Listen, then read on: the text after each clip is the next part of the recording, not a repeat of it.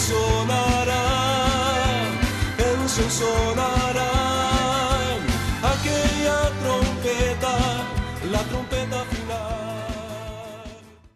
La Iglesia de Cristo de los Ministerios Llamada Final en Phoenix, Arizona, presenta su programa Llamada Final. Conscientes de que vivimos los últimos tiempos y que la humanidad necesita escuchar la verdad eterna de Dios, presentamos el siguiente programa con el pastor José Arriaga. Con ustedes, el pastor José Arriaga con el mensaje de la palabra de Dios.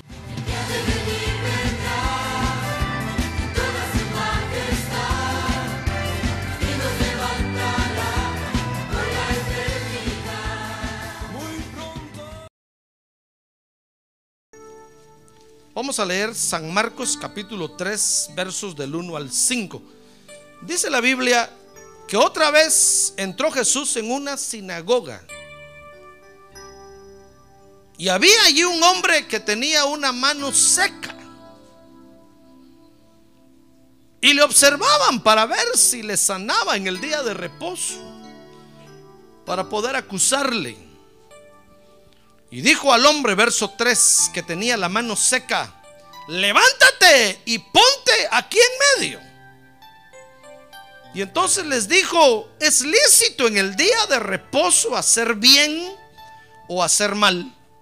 ¿Salvar una vida o matar?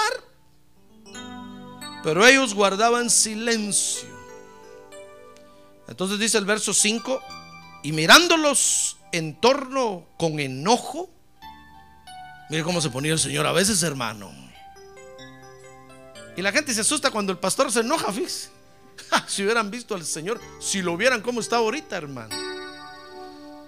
Y mirándolos en torno con enojo, pero también entristecido por la dureza de sus corazones, dijo, le dijo al hombre, extiende tu mano. Y él extendió y su mano quedó sana. Amén. que Dios hace maravillas? Ah, gloria a Dios. Démosle un aplauso al Señor. Porque el Señor solo sabe hacer maravillas, hermano. Amén, gloria a Dios. Muy bien, quiero, quiero que vea conmigo aquí en este verso, fíjense hermanos, en estos versos que leímos, al Señor Jesucristo dando una orden a este creyente.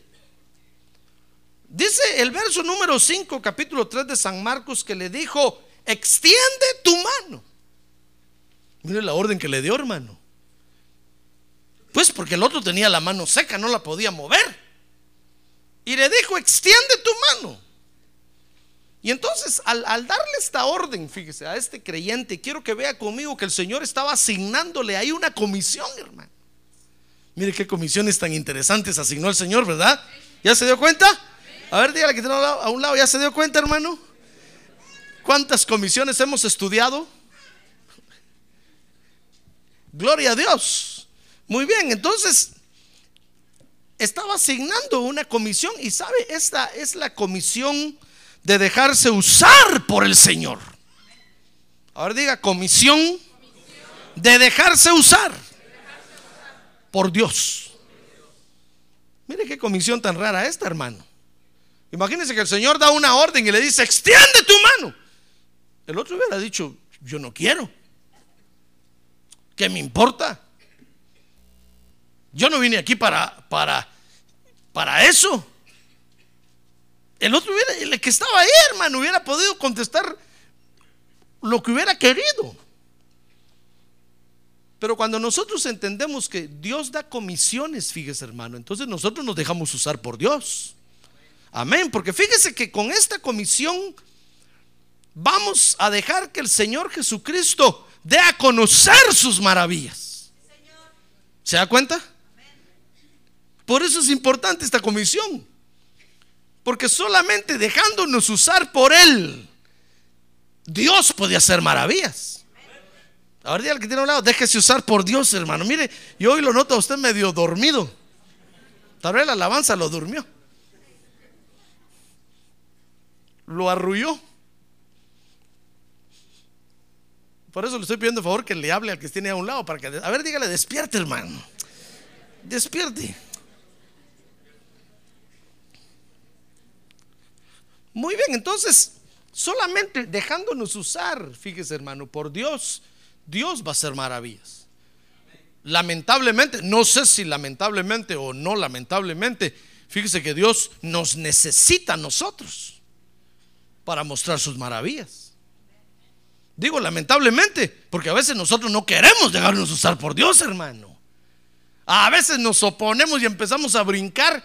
No, hermano, es sencillo. Déjese usar nada más. Déjese usar. Fíjese que este que tenía la mano seca, ¿qué se iba a imaginar que Dios lo iba a usar? Tal vez cuando se le quedó la mano seca, ¿sabe usted lo que es la mano seca, verdad? Es una mano que ya no tiene irrigación sanguínea y entonces se le encoge. ¿Cómo le dice usted a eso? Se le encoge al, al que la tiene. ¿Cómo le dice eso? Se le achumuya. Se le, ¿Cómo le llama usted a eso? Se le encoge pues la mano. Ya no la puede mover porque como no tiene irrigación sanguínea, se le queda seca. Tal vez cuando a este, fíjese que era un creyente. Tal vez cuando se le quedó la mano seca, saber cuántas maldiciones dijo, hermano. Tal vez demandó a la aseguranza, demandó al patrón, demandó a saber en qué lío se metió, le quedó la mano seca. Tal vez dijo, Dios no me quiere, ¿cómo me queda la mano seca? Si Dios me quisiera, ¿por qué no me, no me sana la mano para tocar piano? Igual que el pastor. Pues yo no sé, hermano, pero los hermanos me hacen el favor de ayudarme aquí. Yo solo miro que hacen caras cuando toco, pero digo, aguántenme, hermano, aguántenme. Así como, así como yo los aguanto a ustedes. Yo miro que disimulan haciendo así. Si el pastor está tocando en fu menor. Pero fíjese que el que le quedó la mano seca, hermano, piense conmigo por un momento. Qué, qué, qué trauma, qué shock, qué impresión tan fea le haber quedado cuando le quedó la mano seca. No dice aquí si así nació o si fue un accidente, pero tenía la mano seca. ¿Y cómo es posible que un creyente pueda tener la mano seca si está yendo a la iglesia y ya no la puede levantar para adorar a Dios? Solo una levanta. Cuando dicen levante la derecha, no la levanta, levanta la izquierda. Creen que es zurdo. Pero no es eso, es que solo una tiene. ¿Comprende? ¿Cómo es posible que un creyente, un hijo de Dios tenga problemas si está yendo a la iglesia? Dejemos por un lado la mano seca. ¿Cómo es posible que a usted se le sobe un tornillo? Es otro ejemplo, hermano. No sé nada de nadie. ¿Cómo es posible que un creyente que está yendo a la iglesia esté empobrecido, tenga problemas, esté enjuiciado, lo vayan a meter preso? Lo agarre la migra y lo saque para el otro lado. ¿Cómo es posible? Y usted dirá, Señor, si por eso me vine a la iglesia por culpa de la migra. Y ahora ya me agarraron y ya me van a echar. ¿Cómo es posible que me quede sin trabajo si yo diezmo y ofrendo? ¿Cómo es? Mire, ¿cómo es posible que los creyentes, hermano, es sencillo, solo déjese usar por Dios, hermano? ¿Comprende? Ah, voy a decir, pastor, yo no, me, yo no había visto eso. Pues por eso el Señor me dijo que se lo viniera a enseñar, hermano. Porque son comisiones que el Señor, ah, gloria a Dios, comisiones que el Señor asigna. ah, gloria a Dios, hermano. Para mostrar sus maravillas. Fíjese que Dios, como el creador, hace maravillas. Y acostúmbrese usted a, Dios, porque Dios así es, hermano. Así es Dios. El día que usted se canse de las maravillas de Dios, ese día usted se pone en, franca rebelión contra Dios. Así como se pusieron las tinieblas cuando ya no dejaron que la luz resplandeciera. Se rebelaron contra la luz. Y comenzó la gran batalla que todavía estamos viviendo y que pronto va a llegar a su final, hermano. Por lo menos todavía faltan mil años, que son los mil años que el Señor Jesucristo va a venir a, dirigir la tierra. Pero pronto va a terminar ya. Entonces tenemos que acostumbrarnos que Dios así es, porque Dios, hermano, es Dios. A ver, diga, Dios es Dios. Y como Dios, Él necesita mostrar sus maravillas. ¿Qué le parece? Y cuando usted aceptó a Jesús como Salvador, ¿sabe qué le dijo a Dios? Dios te entrego los derechos de mi vida para que hagas maravillas. Entonces Dios dijo, muy bien, te voy a usar, te voy a asignar comisiones para mostrar mis maravillas. Dios como creador entonces hace maravillas. Mire, dice el Salmo 86.10. Vea conmigo ahí, Salmo 86.10. Dice, porque tú eres grande y haces maravillas. Ya ve, dice, solo tú eres Dios. Es que Dios hace maravillas, hermano. Si no, no fuera Dios. Dice el Salmo 72, 18. Bendito sea el Dios. Ah, pero mire que Dios, hermano, porque la gente cree que, todo, que al hablar de Dios estamos hablando todos del mismo Dios. No. Hay quienes hablan de Dios y están hablando de Satanás. Hay quienes hablan de Dios y están hablando de sus hijos. Hay quienes hablan de Dios y están hablando de, yo no sé qué Dios, hermano. Pero mire que Dios, que Dios es el que hace maravillas.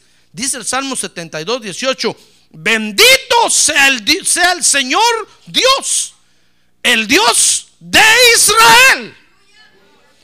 Ah, entonces oiga lo que dice, dice, el único que hace maravillas. Ah, gloria a Dios. gloria a Dios.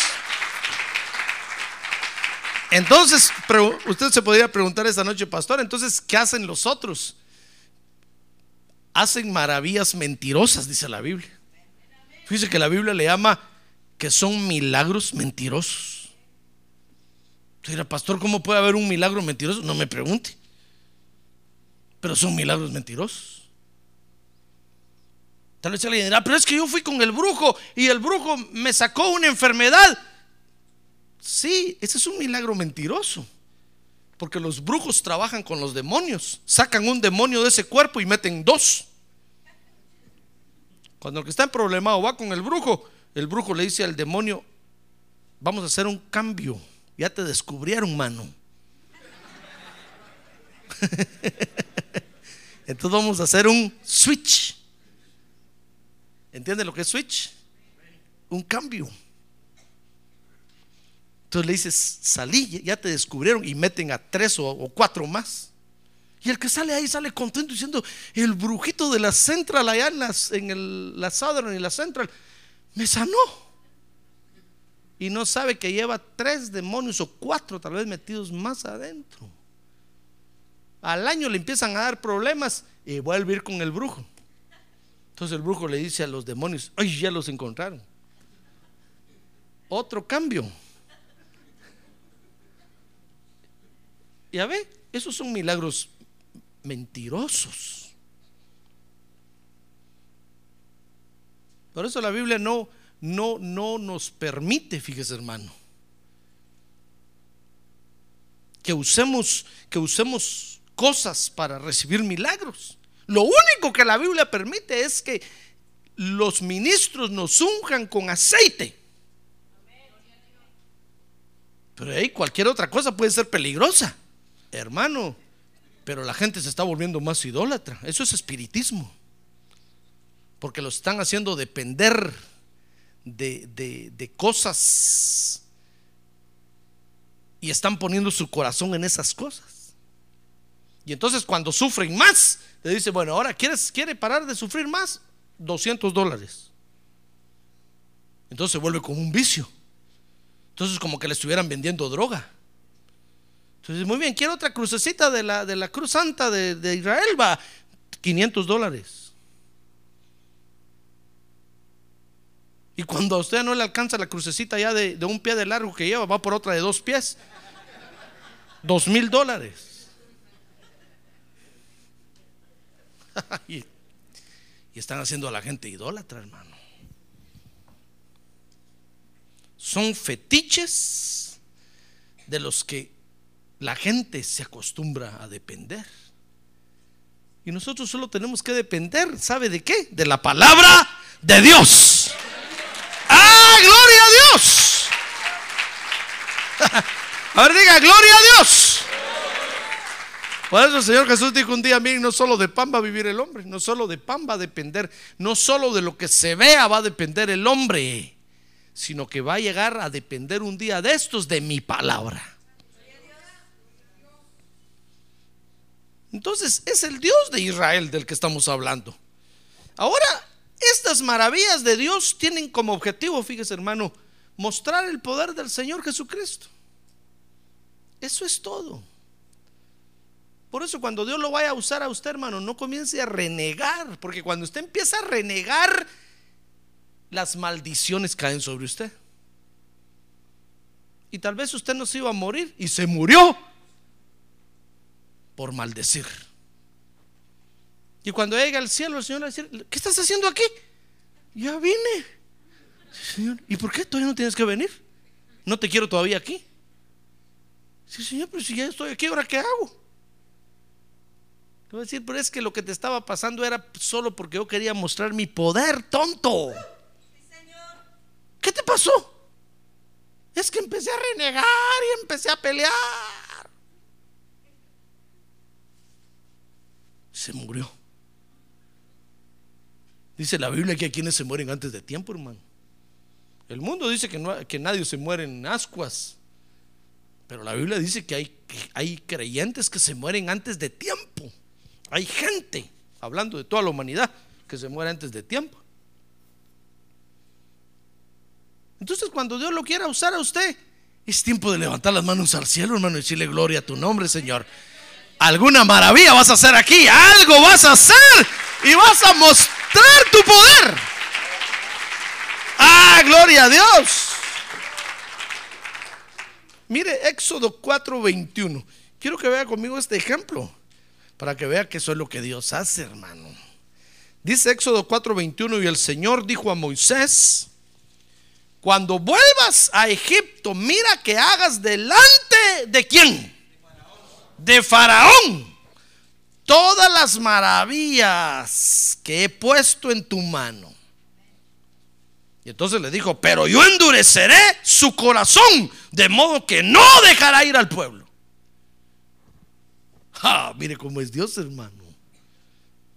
Es que cuando Dios quiere mostrar su poder, usa pues a quien Él quiere. En este caso, está usando a Moisés para mostrar las maravillas y al faraón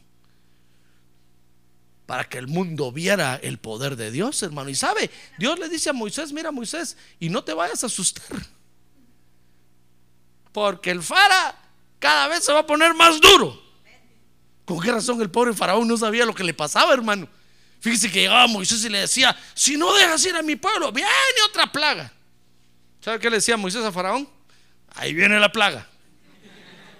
Y el pobre faraón temblaba, ¿sabe? Y el faraón le decía, va Moisés, váyanse pues, dejen a los niños aquí, a las mujeres, váyanse solos. Mire, como que el faraón de repente, como que quería dejarlos ir.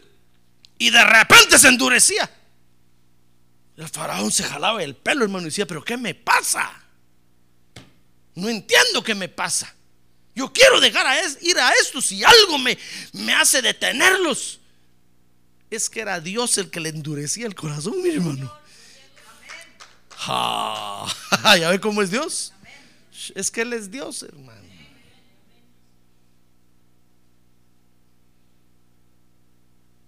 Entonces lo que hay que hacer es mejor decirle, Señor, tú eres Dios y usa mi vida como tú quieras. ¿Sabe? Dice la Biblia que solo tenemos, dice Santiago, que solo tenemos que pedirle sabiduría a Dios, hermano. Dice, miren hermanos, cuando se hallen en diversas pruebas, pídanle sabiduría a Dios. Porque es que es Dios el que está queriendo mostrar su poder. Y usted le entregó los, derechos de su vida a él. El faraón miró ¿Y sabe, sabe por qué le dijo Dios a Moisés? No te vas a asustar, porque se va a endurecer cada vez más, porque el faraón tenía que ver 10 plagas caer sobre Egipto. Mire conmigo, dice Éxodo 12, 12. Que eran 10 plagas porque eran para destruir a todos los dioses de Egipto. Imagínense cuántos dioses tenía. Tenían 10 dioses, 10 potestades satánicas estaban gobernando Egipto. Y eran las que no dejaban salir al pueblo de Israel. Qué cosas terribles, hermano. Dice Éxodo 12, 12, porque esa noche pasaré por la tierra de Egipto y heriré a todo primogénito. Ahí está hablando de la última plaga. En la tierra de Egipto, tanto de hombre como de animal, y ejecutaré juicios. Ahí está, mir. ¿Contra quiénes? Contra todos los dioses de Egipto. Y entonces dice, yo, el Señor. Ay.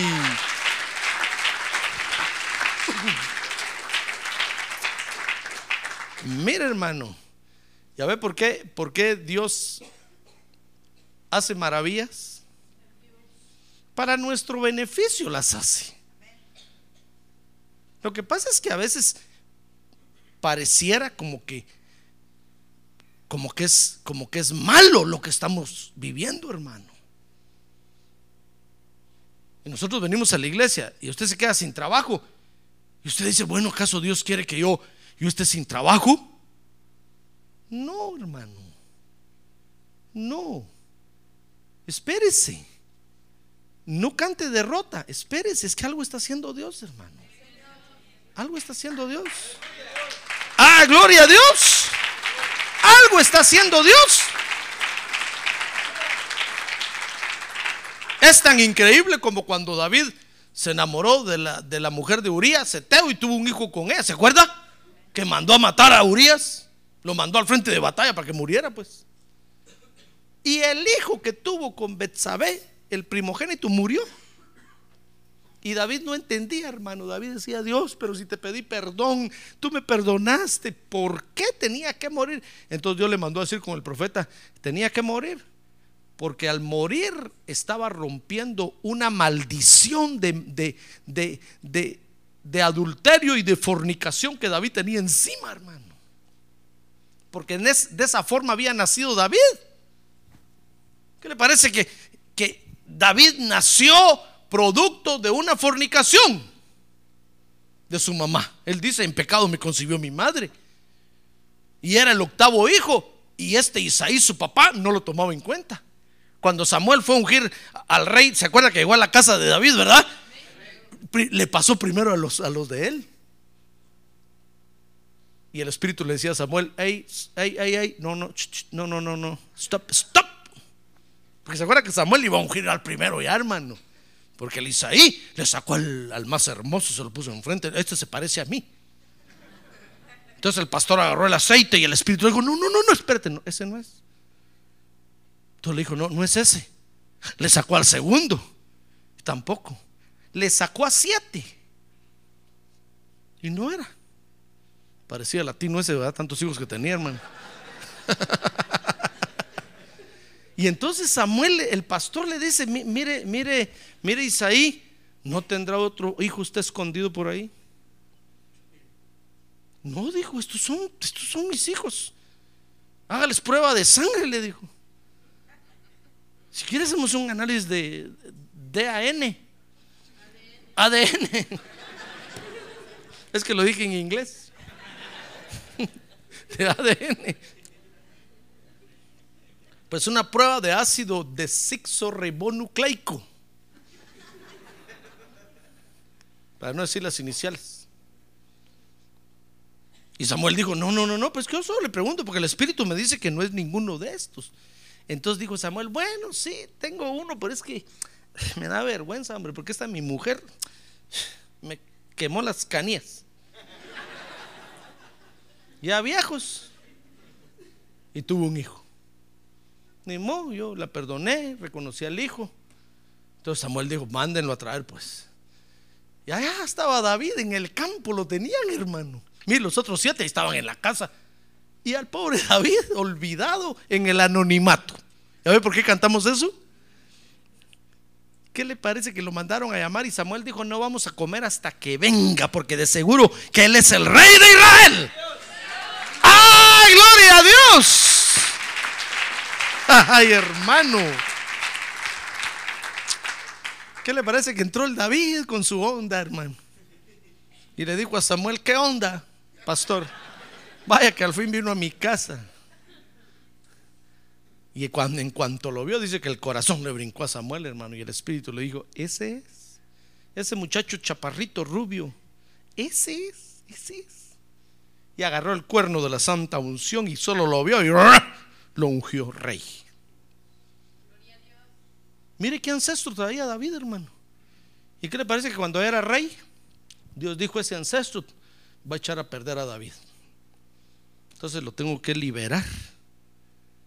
Y aunque parecía algo contradictorio, mire las cosas que Dios hace, hermano. ¿Está conociendo a Dios? A ver, pregúntale que tiene un lado. ¿Está conociendo a Dios, hermano, o no?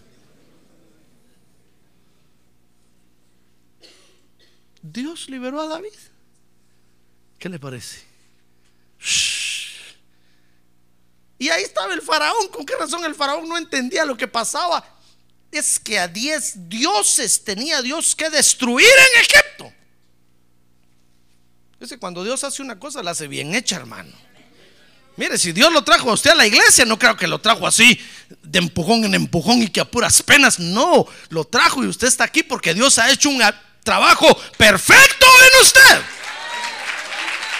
¡Ah, gloria a Dios! A ver, diga, ¡gloria a Dios!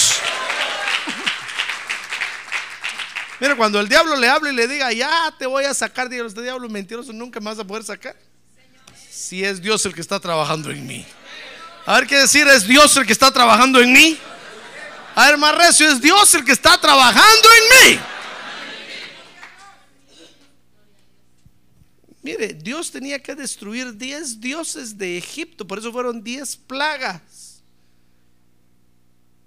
Y cada plaga era una bomba dirigida a cada dios de Egipto. El dios con cara de toro, el dios con cara de, no sé qué, el dios con cara de pez, el dios con... Y cada uno le cayó, le cayó y Dios los derrotó.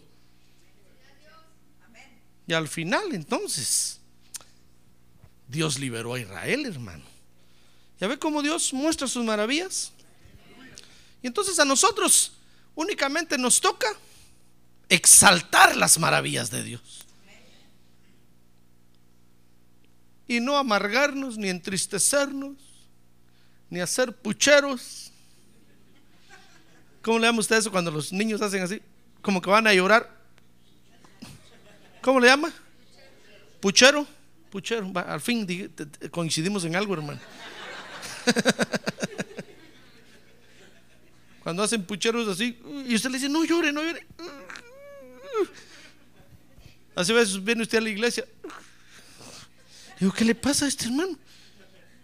Como que quiere llorar y no llora. y hasta agarra clines así para. Yo digo, si no está llorando, no está llorando. A nosotros nos toca exaltar las, las maravillas que Dios hace. El día, mire, el día que la enfermedad lo alcanza a usted, espérese, hermano. Una maravilla va a ser Dios. Una maravilla va a ser. Y si en esa enfermedad le toca morir, gloria a Dios, qué maravilla hace Dios, hermano. Ese día voy a decir yo, miren qué maravilla hizo Dios. Se llevó al hermano o a la hermana fulano, gloria a Dios. ¿Qué va a hacer usted? ¿Acaso va a decir, no, no? Que le toque al pastor, a mí no. Hermano, pero si a usted lo escogió Dios, ¿qué culpa tengo yo? Usted lo que tiene que hacer es venir y exaltar la, las maravillas de Dios. Glorificar a Dios, hermano. Porque algo está haciendo Dios. Algo está haciendo Dios. Mire, acaban de hablar conmigo unos hermanos, no recuerdo ahorita su nombre y su apellido tengo la virtud de que todo se me olvida, gracias a Dios, hermano. Entonces me decían los hermanos, pastor, no sé si están aquí. Me decían, pastor, queremos hablar con usted. Pidieron una cita. Porque hace un año que no venimos a la iglesia. ¿Se dio cuenta? Le dije, no. Mire qué pastor este, hermano. Ni cuenta las ovejas. Les quita la lana, eso sí. Algunas se me pasan por alto. Dije, no, sí los he visto a ustedes en los cultos ahora. Le dije, pero realmente no, no me di cuenta. Entonces me dijeron, me dijo la hermana, es que fíjese, hermano, que me enfermé por un año. Y yo deseaba hablar con usted, que usted fuera a orar por mí. Pero no pude nunca. Solo un hermano aquí me dijo, me llevó a cassette suyos y ahí en el hospital los escuchaba yo un año. Y le quitaron un riñón. Y está padeciendo de un riñón. Ah, ¿sabe quién fue? Los que presentaron al bebé el domingo, hermano. Pero entonces me dijeron, pero mire lo que traemos ahora. Un bebezón, hermano, tres meses, tres o cuatro meses, ¿lo vio? Yo dije, ¿y si está enferma, se está muriendo y me trae un bebé, ¿a quién se lo fue a robar? Porque si faltó un año a la iglesia, a saber qué hizo. Entonces me dijo, no, pastor, fíjese que me enfermé. ¿Qué le parece que quedé embarazada? Y los doctores están asustados que cómo pude tener un bebé solo con un riñón. ¿Y qué bebé son, hermano? Oye, le dije, gloria a Dios, valió la pena faltar un año a la iglesia. ah, gloria a Dios, hermano. Gloria a Dios. Ya ve las maravillas que hace Dios. Y ella dice que no entendía qué le estaba pasando, por qué. Yo le digo, pero mire, ahora trae un bebé. Gloria a Dios, la sala cuna crece más. Cuando, cuando le toque a usted ser usado por Dios, solo dele gloria a Dios, hermano. No comience a renegar y a pelear y a maldecir, porque ahí se puede quedar.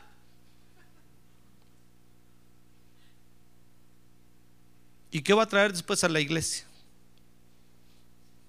Sí, pastor, me fui un año de la iglesia. ¿Y qué trajo? Nada, vengo sin nada. Mejor ya no venga, hermano.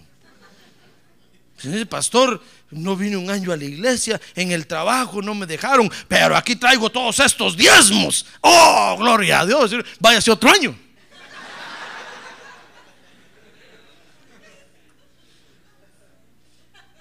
Pero falta la iglesia y cuando viene no trae nada, hermano, y viene peor. No, es que vengo para que usted ore por mí, que me libere. No, hermano, ya. Eso no es un juego. Una vez yo oré por usted, Dios lo liberó. Aprenda usted a autoliberarse y sosténgase en el Evangelio. Y si algún día Dios lo va a usar, glorifique a Dios y déjese usar.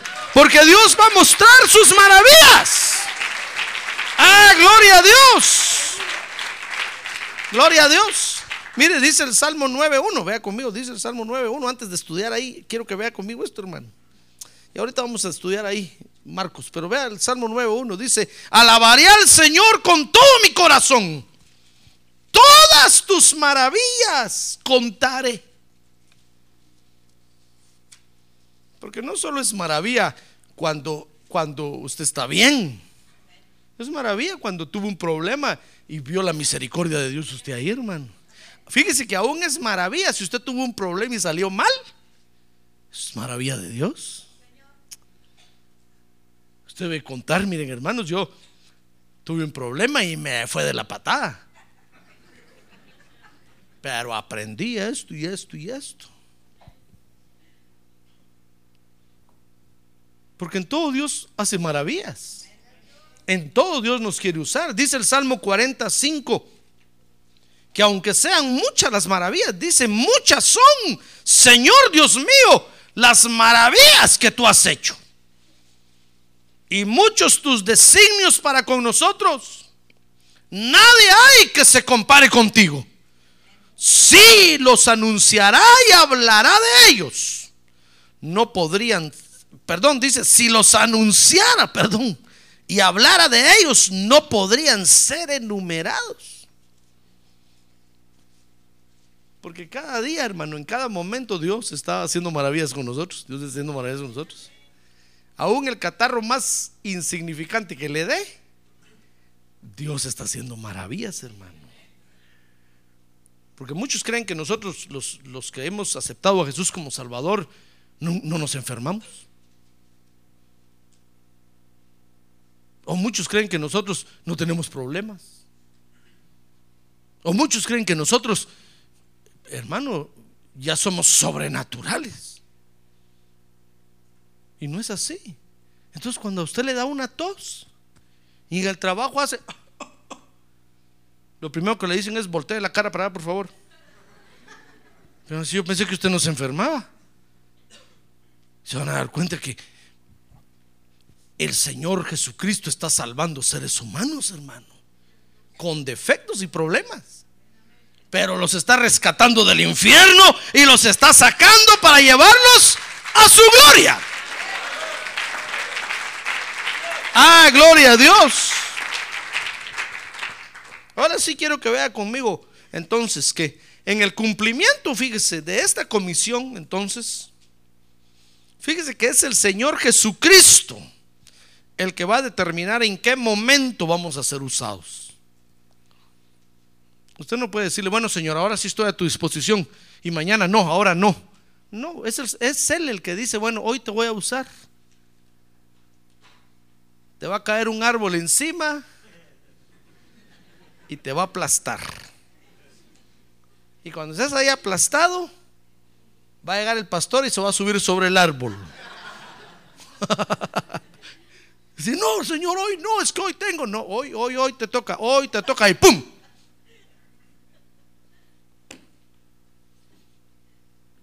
Es el Señor Jesucristo el que va a determinar. Mire Marcos 3.1. Fíjese que el Señor Jesús dice ahí, entró a una reunión. Vea conmigo Evangelio de San Marcos capítulo 3, verso 1. Dice que entró Jesús a la sinagoga, que era la reunión de los judíos. Y en esa reunión dice que había un hombre que tenía un problema. ¿Cuántos tendrán la mano seca hoy aquí, hermano? A ver, mira que tiene un lado, mire las manos. ¿Sabe por qué le digo? Porque a veces Dios le abre los ojos espirituales a uno y uno ve la condición del otro, hermano. Estoy hablando espiritualmente. Por eso muchos no ofrendan ni diezman porque tienen la mano seca. Dice, sáquese la negra, no puede. Pues la billetera, va. Sáquese la billetera. No puede porque tiene la mano seca. Es hora de ofrendar, no puede, porque tiene la mano seca. Entonces, cuando a veces uno mira que está sentado a un lado así, Dios le abre a uno los ojos y le ve a uno la mano seca, hermano.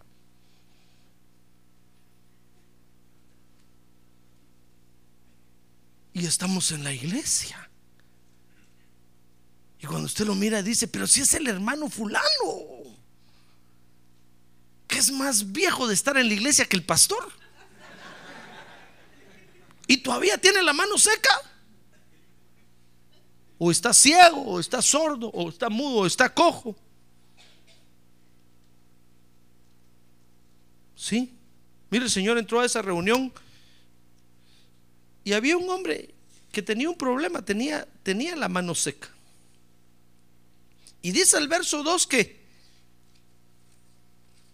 mire, lo que provoca esto, hermano, que comenzó en la reunión un ambiente así, a ponerse una atmósfera hostil. Dice el verso 2, que le observaban para ver si le sanaba en el día de reposo para poder acusarle. Se empezó a poner un ambiente así como de dos tandas, como de dos equipos, hermano. Y unos que miraban para ahí, miraban para acá. Y el Señor parado ahí enfrente, imagínense, y unos mirando así. Ya no cantaron ni nada, sino empezaron a ver, a ver. Empezó a ponerse un ambiente tenso como, como diciendo, solo esperemos que haga algo y lo matamos.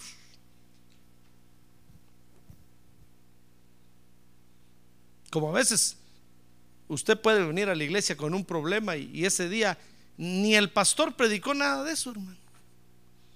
Ni siquiera una profecía hubo ese día.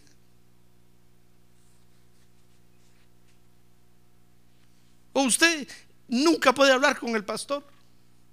Siempre está ocupado. Nunca está. Y se empieza a poner el ambiente así tenso. Como que usted ya no quiere venir a la iglesia y cuando viene solo viene a ver quién se las paga. Porque está tan emproblemado que anda viendo con quién se desquita. ¿Comprende cómo se estaba poniéndose el ambiente ahí? Mire qué reunión tan fea, hermano. Y era una reunión del pueblo de Dios. Apareció una atmósfera de tensión terrible. Entonces, en ese momento, mire, en ese momento, cuando estaba aquel ambiente, ¿qué le parece que dice el verso 3? Que el Señor llamó a este creyente que tenía la mano seca y le dijo, levántate y ponte aquí en medio. Mire que, mire que, imagínense eh, si está, si usted empieza a observar un ambiente así, yo le aseguro que usted en ese momento eh, es el menos indicado para ofrecerse, para, para hacer algo o para pedir algo, es el momento menos indicado, hermano. Pero en ese momento, cuando estaba la situación tirante, el Señor le dice a este hombre, vente para acá, párate aquí. Mire qué momento más terrible para ser usado. Tal vez yo le he dicho, Señor, mejor te espero en mi casa, ya me sanas, por favor. Pero aquí con todos estos me van a comer. Porque eran dos equipos. Toda la congregación contra el Señor Jesucristo solo, hermano. Y el Señor le está pidiendo a este creyente, ven, hazte de mi lado. Apóyame. Te quiero usar. ¡Ah, hermano! ¡Gloria a Dios! Mire, en ese momento, en, en el peor momento llamó al creyente. Pero es que es Dios, es el Señor el que dispone en qué momento nos va a usar, hermano. No somos nosotros. No somos nosotros. Por eso le enseño esto, para que cuando a usted le toque, mi estimado hermano, no reniegue, ni pelee. La iglesia no tiene la culpa, mucho menos el querido pastor. Los hermanos no tienen la culpa, hermano. La Biblia no tiene la culpa. Es Dios el que lo quiere usar. Usted le entregó los derechos de su vida. Ahora Él va a hacer con usted lo que Él quiere, lo que Él quiera. ¿Comprende? En el momento menos indicado llamó al creyente. Ahora, al momento entonces, fíjese, de ser usados por el Señor, vamos a tener que definirnos de qué lado estamos, hermano. Mire qué- en qué problema nos mete Dios. Porque están todos, fíjese, contra dos en ese momento ahí. El de la mano seca y el Señor Jesucristo. Mire quién busca el Señor, hermano. A mí me tocaran escoger, yo escojo a los más inteligentes, a los más hermosos. 90, 25, 90. A los más farsudos. Pero el Señor llama al, al inválido, hermano. Mire qué equipo el de Dios. ¡Ah, gloria a Dios! Gloria a Dios. Pero es que sabe, el de la mano seca quería dejarse usar por Dios. Así estamos usted y yo. Tal vez si fuéramos los más inteligentes, los más hermosos, Mr. USA, Miss USA, tal vez no vendríamos al culto, hermano. Pero como somos los que tenemos la mano seca,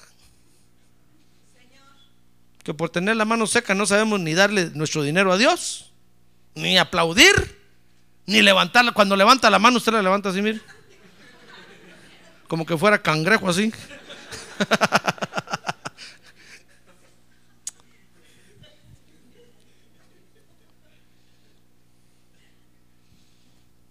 Sí, tal vez no, tal vez no, no somos los que ni sabemos, hermano, dónde se pone el cuchillo a la hora de comerse, a la derecha o a la izquierda, o dónde se pone el tenedor, de qué lado se mete uno a la silla para sentarse. Usted solo se mete y se sienta, hermano.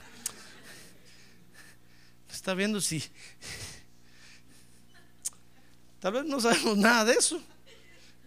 Tal vez si lo supiéramos, no estaríamos aquí. Pero el Señor nos llamó a nosotros, hermano. Y estamos contra todo el mundo. ¡Ah, gloria a Dios! Somos el equipo del Señor Jesucristo.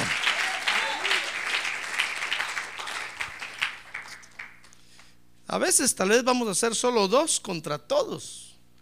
Es decir, el Señor Jesucristo y usted contra todos. O el Señor Jesucristo y usted contra todo su trabajo, contra toda su familia, contra, contra lo que sea.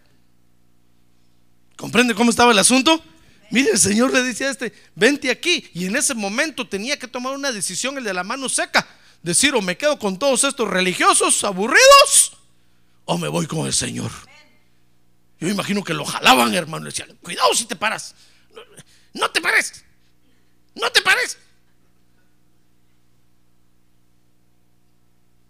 Pero en momentos así difíciles es cuando el Señor le va a pedir a usted una definición.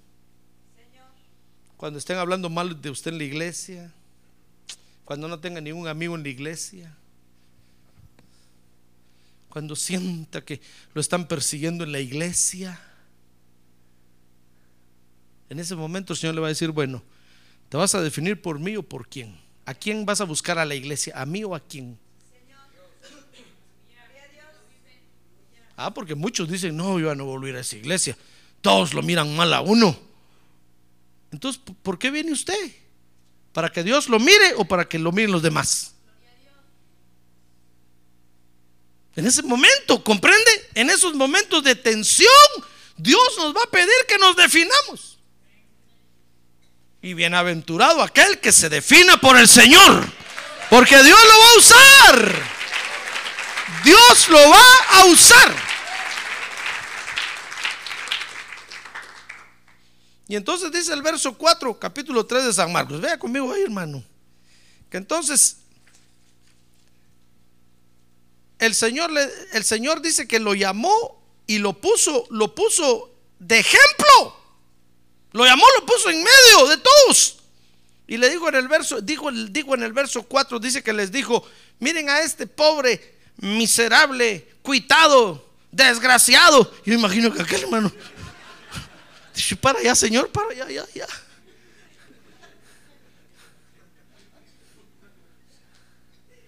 Ah, mire qué, mire qué uso más terrible, hermano. Por eso le enseño esto, porque sin duda lo vamos a vivir, hermano. Y si usted, y si usted no aguanta, va a perder. Va a perder.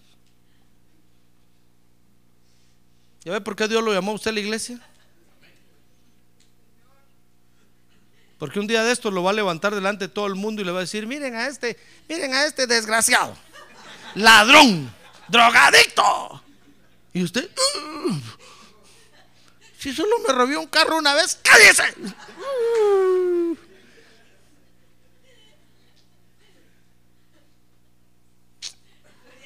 Por eso la gente, que la gente dice allá afuera a veces, oiga lo que dicen allá va que usted no sabe, hermano.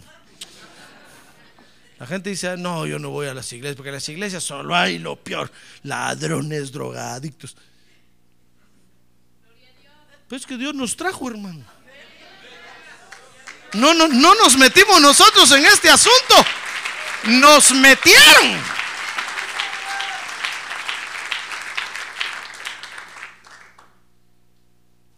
¿Y qué más da ahora que Dios nos use? ¿Sabe qué decía el apóstol Pablo? El apóstol Pablo decía, miren hermanos, todos nosotros los creyentes somos exhibidos como lo peor. Pero es que así Dios nos quiere usar. ¿Y qué vamos a hacer? Por eso cuando ustedes digan, uy, no, es que el Evangelio es solo para ignorantes. Usted sí, gloria a Dios. Qué bueno que soy ignorante. Porque me salvé. Gloria a Dios, hermano. Gloria a Dios. A ver, diga, gloria a Dios. Ahora, fíjese, estando de ejemplos ahí, hermano, mire, cuando Dios lo empieza a poner a uno de ejemplo, es cuando usted se enferma, se va al hospital y toda su familia lo llega a mirar ahí, hermano. Y hasta el pecador más pecadorazo llega. Y este que es santo. Y yo, ni me pasa nada. O usted perdió el trabajo y toda la familia se entera, hermano. Y llega el borracho de su familia con una bolsa de, del supermercado a dejársela ahí. Te compré estos pollos. Y lo miran a usted así. Y tanto que vas a la iglesia, ¿verdad? no haga nada ni diga nada, hermano. Mejor solo cierre los ojos y baje la cabeza. Dígale, sí, Señor, es cierto, soy lo peor. Es que Dios lo va a usar. ¡Ah, gloria a Dios! Es que Dios lo va a usar. Dios lo va a usar. Y, cuando estemos ahí, mire, mire, mire qué ejemplo más terrible este que nos dejó el Señor, hermano. Porque cuando estamos ahí, sirviendo de ejemplo, entonces ahí, fíjese, es cuando conocemos el verdadero carácter de la obra de Dios, hermano.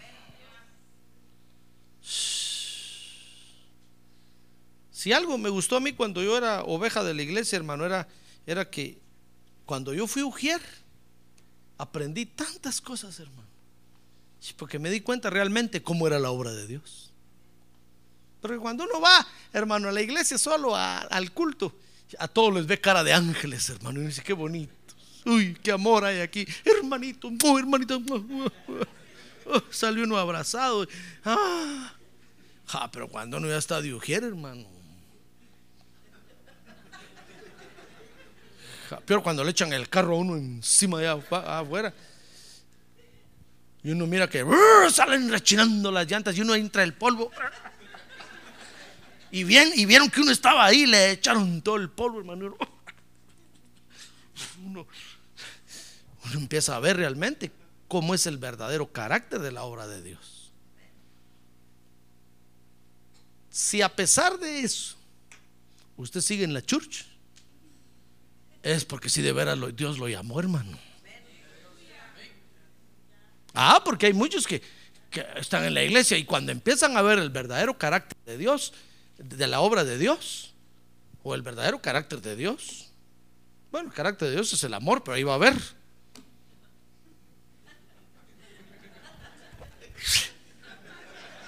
Zafambulto. Es como aquel que se casa. Cuando uno se casa, cuando uno está recién casado, hermano, qué bonito es. Todo lo ve uno color de rosa. La esposa lo baña uno. Le soba los piecitos en la noche. Le hace piojito. A mí me hicieron mucho, mira. No se deje hacer mucho piojito porque mire. Espero que mi esposa me sacaba mi ropa cada día. Mi amor, aquí su ropa. El desayuno temprano a las 5 de la mañana. Pero cuando empezaron a nacer mis hijas, hermano.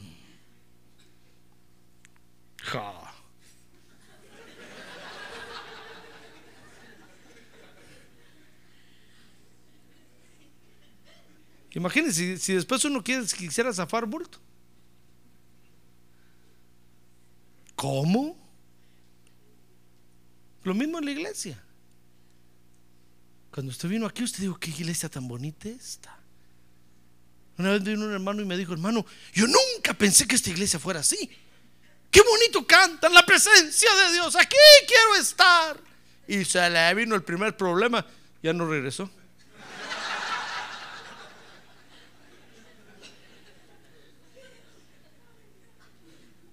¿Usted cree que era verdad lo que estaba diciendo? Porque uno empieza a conocer el verdadero carácter de la obra de Dios. Mire a este. Dice el verso número 5, Marcos 3:5, vea conmigo ahí.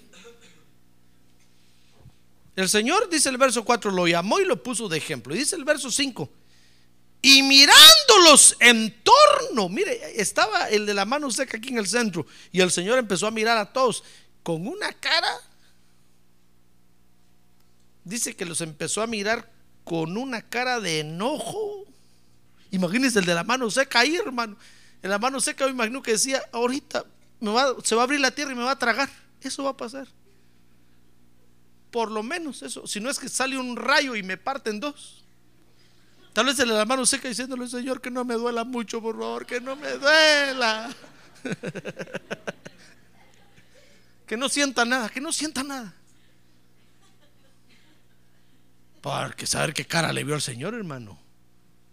Dice que la miró con un enojo. Mirando a todos con un enojo. Mire qué carácter el de la obra de Dios, hermano. Dice que cuando usted mira al pastor con enojado, eso no es nada, hermano.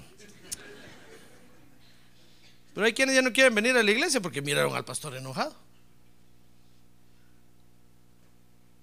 Yo pensé que los pastores no eran así. Pensó mal. Porque mire este pastor, y este es el principal de los pastores, dice la Biblia. Es el mero mero.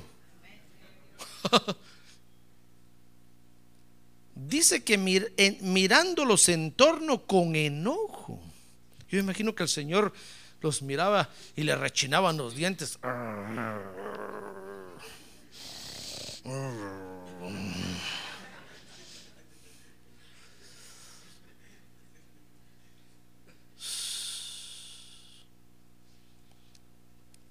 Y entonces dice que después de mirarlos con enojo, se entristeció. Entonces han dicho que pastor tan raro, este estaba enojado y ahora, ahora está contento. Ahora está triste. No sabemos en qué momento hablarle. Si no hable, no diga nada. Usted es el de la mano seca. No tiene que chispar ni una palabra porque le cae.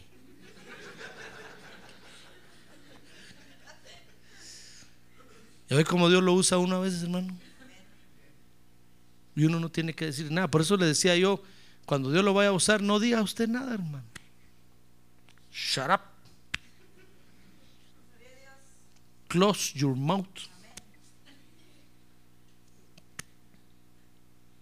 Y para que no vaya a hablar con los ojos, cierre los ojos también.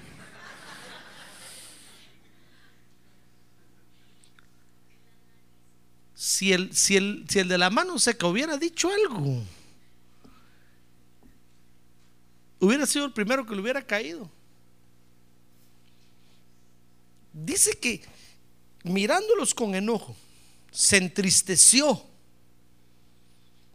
por la dureza de los corazones de los que estaban ahí, hermano. Y sabe, y entonces se volteó con el de la mano seca y le dijo, qué bueno que aguantaste que estando en ese momento tan terrible, en ese momento dice el verso 5, el de la mano seca recibió la orden de lo que tenía que hacer. ¿Y sabe qué le dijo el Señor? Mire conmigo, Marcos 3:5. Dice que le dijo, extiende tu mano. Si el de la mano seca hubiera dicho algo en ese momento, hermano, hubiera arruinado la maravilla que Dios iba a hacer.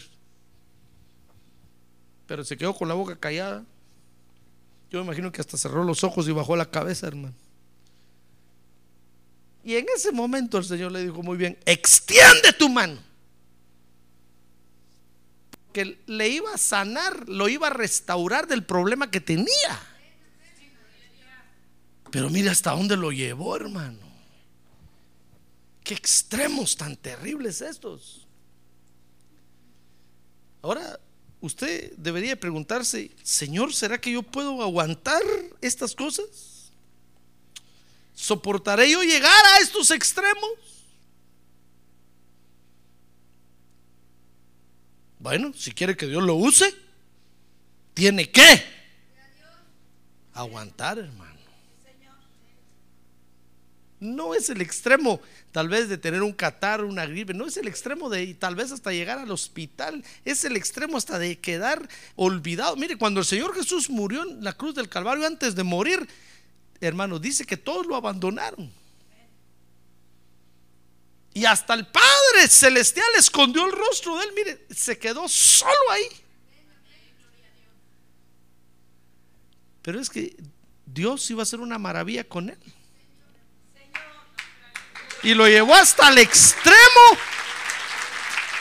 de que quedara abandonado. Por eso, mire hermano, usted y yo tenemos que entender a Dios. Si no entendemos a Dios, nos vamos a frustrar, nos vamos a amargar y nos vamos a hacer enemigos de la iglesia, enemigos de Dios. No es que Dios se olvide de usted, no es que Dios, hermano, no tenga misericordia de usted, no, no es eso. Lo que pasa es que lo quiere usar. Pero para usarlo, no le digo que sobre Egipto dejó caer 10 plagas.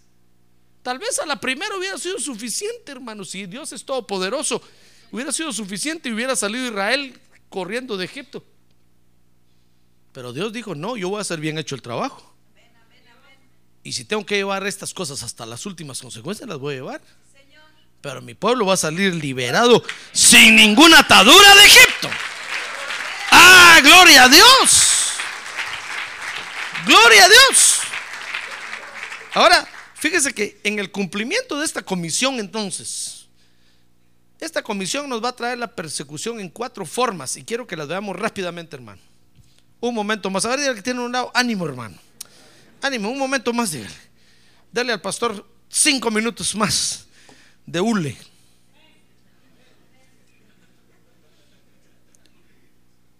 La persecución en cuatro formas. Fíjese que nos va a venir una persecución de destrucción, de detener, destruir, detener, difamar y ordenar. Ahora diga conmigo, destruir, detener, difamar y ordenar esa persecución se nos va a venir encima. Quiero que vea conmigo primero Marcos 3:6. Dice que querían destruir lo que Dios estaba haciendo, hermano. Dice Marcos 3:6, pero cuando los fariseos salieron enseguida comenzaron a tramar con los herodianos en contra de Jesús para ver cómo podrían destruirle. Porque van a ver, ¿quiénes van a querer destruir lo que Dios está haciendo? Pero usted no haga caso, hermano, espérese, confíe en Dios, algo está haciendo Dios. Amén. Dice Marcos 3:20 que van a, van a ver quiénes van a querer detener lo que Dios está haciendo. Dice Marcos 3:20, y Jesús llegó a una casa y la multitud se juntó de nuevo a tal punto que ellos ni siquiera podían comer. Y cuando sus parientes oyeron esto, los parientes de Jesús, fueron para hacerse cargo de él. Porque decían, está fuera de sí, está loco. Entonces van a ver quiénes lo van a querer detener, hermano. Le van a decir, ya no sigues yendo a la iglesia. ¿Para qué seguís yendo? Si tanto problema tenés, cambia de iglesia, cambia de pastor. Con eso se acaba el problema. Tenga cuidado porque van a querer detener lo que Dios está haciendo, hermano. Usted dirá, pastor, es que es mucho la humillación, ya no aguanto. Espérese, mire a este, mire a este de la mano seca, hermano. ¿Hasta qué extremo llegó? Van a querer detener lo que Dios está haciendo. Dice Marcos 3:30 que van a ver quienes van a querer difamar lo que Dios está haciendo. Dice que porque decían, tiene un espíritu inmundo. Eh, van a ver quiénes le van a empezar a decir, no, eh, no es bueno donde estás, a saber que te están predicando, a saber qué te están haciendo. Espérese, hermano, espérese. Algo está haciendo Dios.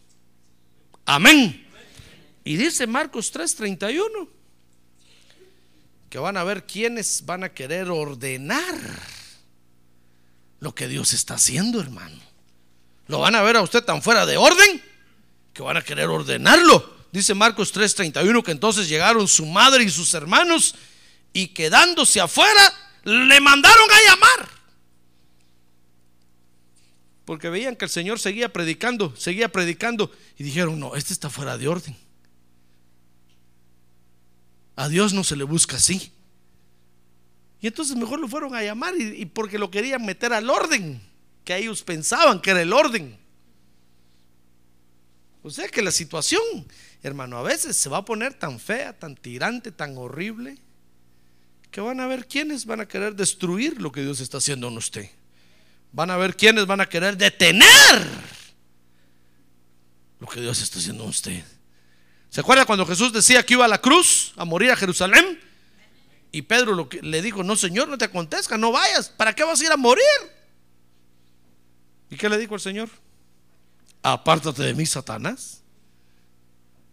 Es que a veces parece feo lo que estamos viviendo, hermano, pero espérese. Dios está haciendo algo. Dios está haciendo algo, hermano. Cuando Dios nos va a usar para cumplir esta comisión, yo termino diciéndole esto. Vamos a vivir a veces cosas feas, hermano. No le digo lo que vivió David, lo que vivió el faraón. Pero espérese, es que Dios está haciendo algo. Y al final, cuando esté usted en lo más terrible del asunto, entonces le va a dar la orden de lo que usted tiene que hacer. Y usted va a salir sano y recuperado restaurado y liberado, restablecido y sanado totalmente. ¡Ah, gloria a Dios! Por eso cuando, cuando el diablo que el Señor lo reprende esta noche, le comience a decir a usted que de balde está en la iglesia, que no avanza, no le haga caso, hermano, espérese. ¿Algo está haciendo Dios con usted? Algo está haciendo. Lo que pasa es que nosotros no lo vemos. Y a veces vemos solo lo malo, pero espérese. Dios va a hacer maravillas con usted. Amén. A ver, cierre sus ojos. Cierre sus ojos, hermano, por favor. Cierre sus ojos. Cierre sus ojos. Y quiero orar por usted nada más. Porque esta es una comisión que está vigente hoy, hermano. Y así Dios lo va a comisionar a usted. Es la comisión de dejarse usar por Dios. Acuérdese que todo lo que nos ocurre hoy tiene un propósito de Dios, dice la Biblia. Dice la Biblia en Romanos 8:28 que todas las cosas nos ayudan para bien. Todas las cosas. Entonces, aunque pareciera malo lo que le está pasando, espérese, Dios va a hacer algo ahí. Espere que Dios termine de hacerlo y va a ver qué maravilla. Dios va a mostrar en usted al mundo, a su familia, a sus parientes, en su trabajo, en la escuela, donde quiera que sea. Algo maravilloso va a ser Dios porque Él es el creador. Y Él solo sabe hacer maravillas. Quisiera usted decirle, Señor, usa mi vida. Usa mi vida. A ver, ¿por qué no se pone de pie y le decimos juntos, Señor, usa mi vida? Esta noche.